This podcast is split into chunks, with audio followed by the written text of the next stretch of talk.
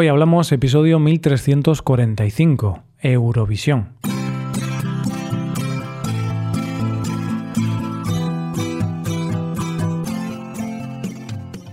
Bienvenido a Hoy Hablamos, el podcast para aprender español cada día. Si te gusta este contenido para aprender español, creo que puedes aprender todavía más si te haces suscriptor premium. ¿Por qué? Pues porque podrás ver la transcripción del audio, ejercicios y explicaciones de los episodios y también podrás escuchar los episodios exclusivos. Puedes usar este contenido en tu rutina de estudio para mejorar tu español y alcanzar el nivel que deseas. Puedes hacerte suscriptor premium en hoyhablamos.com. Hola oyente, ¿qué tal? ¿Cómo estás? Este sábado hubo un evento único en el año. Un evento que hizo que muchas personas alrededor del mundo estuvieran pegadas a su televisor este sábado se celebró Eurovisión. Y si tú también eres de los míos y te gusta disfrutar de la música y de grandes actuaciones, seguro que no te lo perdiste. Hoy hablamos de Eurovisión. Oyente, no te preocupes si te has perdido este evento y ahora estás triste porque ya no puedes verlo. No pasa nada. El año que viene tendrás la oportunidad de verlo de nuevo. Hoy hablamos de uno de los concursos de música más importantes del mundo, probablemente, no sé si será el más importante, pero sí que es de los más conocidos, Eurovisión. Eurovisión es un concurso de televisión, concretamente es un concurso de canto, que se realiza anualmente. En este programa participan intérpretes que representan a países miembros de la Unión Europea de Radiofusión. De hecho, el nombre Eurovisión tiene su origen en esta institución, en la Unión Europea de Radiodifusión, la UER. Y antes de seguir, hay que aclarar que la Unión Europea de Radiodifusión no tiene nada que ver con la Unión Europea. Nada que ver. Es fácil confundirlos porque el nombre es muy parecido, pero no, no tienen ninguna relación. Eurovisión tiene su origen en los años 50, momento en el que Europa se encontraba en la posguerra. En ese contexto, la UER decide poner en marcha un festival internacional en el que todos los países pudiesen participar. Se trataría de un programa de televisión retransmitido de manera simultánea en todos los países que la integraban. Esto se decidió en 1955 y la idea se basó en el Festival de la Canción de San Remo de Italia. Como te imaginarás, esta idea supuso todo un experimento, ya que en esa época retransmitir de manera simultánea un programa en directo era todo un reto. Bien, pues llegamos entonces al primer certamen, que tuvo lugar en Suiza en 1956, lugar que además era la base de la institución que organizaba todo esto, la UER. En esta ocasión solo participaron siete países. Realmente fueron pocos comparado con la actualidad, pero en esta primera edición cada país podía presentar dos canciones.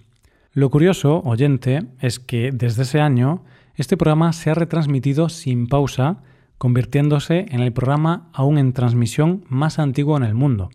Incluso recibió el récord Guinness como la competición musical televisiva más longeva del mundo. Lamentablemente, la pandemia también afectó a Eurovisión y el concurso fue cancelado en el 2020. De esa forma, la cuenta se detuvo en 64 años de retransmisión ininterrumpida, que no es poca cosa, ya que superó otras crisis por el camino.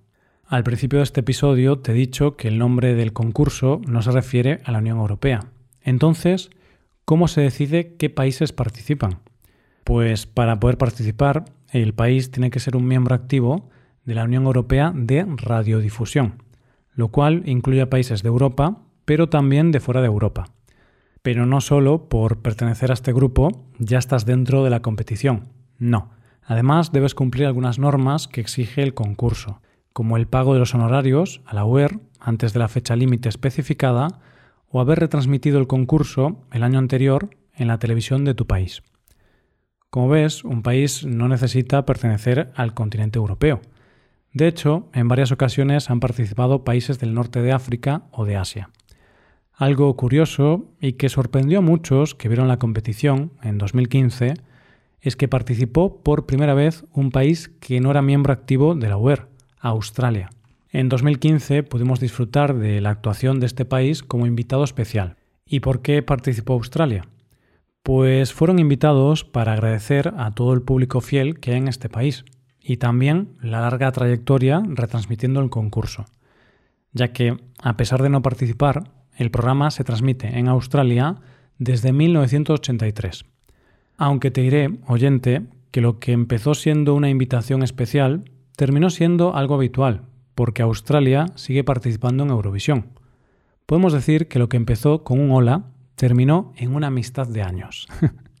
Llegado a este punto pensarás, vale, Roy, ya sé mucho sobre la historia de este concurso, pero ¿en qué consiste? ¿Por qué atrae a tanta gente cada año? No te preocupes, oyente, no te voy a hacer esperar más. Este programa es muy sencillo. Los países eligen a sus representantes y estos interpretan una canción en directo en una gala para ver quién es el ganador. Esta gala es un evento por todo lo grande y es organizada por el país anfitrión, que es el ganador del concurso del año anterior. Como toda gala que se precie, tiene su escenografía, sus actuaciones y sus presentadores. El programa suele empezar con la actuación del ganador del año anterior, que canta la canción que le dio la victoria, en ocasiones con algunas variaciones. Después aparecen en pantalla los presentadores, siempre vestidos para la ocasión, que te dan la bienvenida y hablan un poco sobre el programa. Todo esto lo hacen usando varios idiomas. El inglés no puede faltar, al igual que el idioma del país anfitrión, pero además suelen usar algunos o todos los idiomas de los países participantes, aunque solo sea para saludar. Ahora empieza lo que todos hemos venido a ver, las actuaciones. Cada artista interpreta su canción en lo que suele ser un auténtico espectáculo de luces y escenografía. Hay que admitir que en ese escenario se han visto actuaciones de todo tipo, y sin ninguna duda muchas de ellas han pasado la historia. Por ejemplo, seguro que te suena el grupo llamado ABBA, ¿verdad oyente? Pues este grupo ganó el concurso de Eurovisión con su icónica canción Waterloo, y esto ayudó a ABBA a convertirse en todo un fenómeno internacional. En este escenario también hemos visto monstruos. Sí, has oído bien. El grupo finlandés Lordi ganó con la canción Hard Rock Hallelujah y fue un momento histórico. Pocos podrán olvidar esa actuación con seres del inframundo cantando a pleno pulmón sobre el escenario. En España también tenemos a nuestro bicho raro, por decirlo de alguna forma, Chiquilicuatre. Aunque digo lo de bicho raro con todo el cariño, porque este personaje que representó a España se ganó el corazón de todos los españoles. Se trata de un actor y humorista español que interpretaba un personaje llamado Rodolfo Chiquilicuatre en televisión. En el programa de televisión Buenafuente interpretó por primera vez su canción Baila el Chiqui Chiqui, a modo de parodia. Pero lo que comenzó como una broma causó furor entre el público y acabó ganando las votaciones para ir como representante de España a Eurovisión. Hay que decir que tuvieron que adaptar un poco la canción para hacerla políticamente correcta y sobre este personaje hubo todo tipo de opiniones. Gente en contra de presentar algo que es una broma y gente encantada de darle un toque cómico a un programa que estaba perdiendo popularidad en nuestro país. Lo que no se puede negar es que prácticamente cualquier español puede cantar y bailar su canción. Eso sí, después de esto, como a algunas personas les pareció un poco bochornoso que España fuese representado por un artista que hacía una parodia, los encargados de organizar el evento decidieron cambiar la forma en la que España envía a sus representantes, por lo que ahora el voto del público solo representa una parte de los votos, y el resto lo decide un jurado de profesionales. Pero bueno, por supuesto, también hemos tenido representantes muy serios, aunque lamentablemente España solo ha ganado en dos ocasiones. Una fue Masiel con la canción La La La y la segunda fue Salomé, interpretando Vivo Cantando.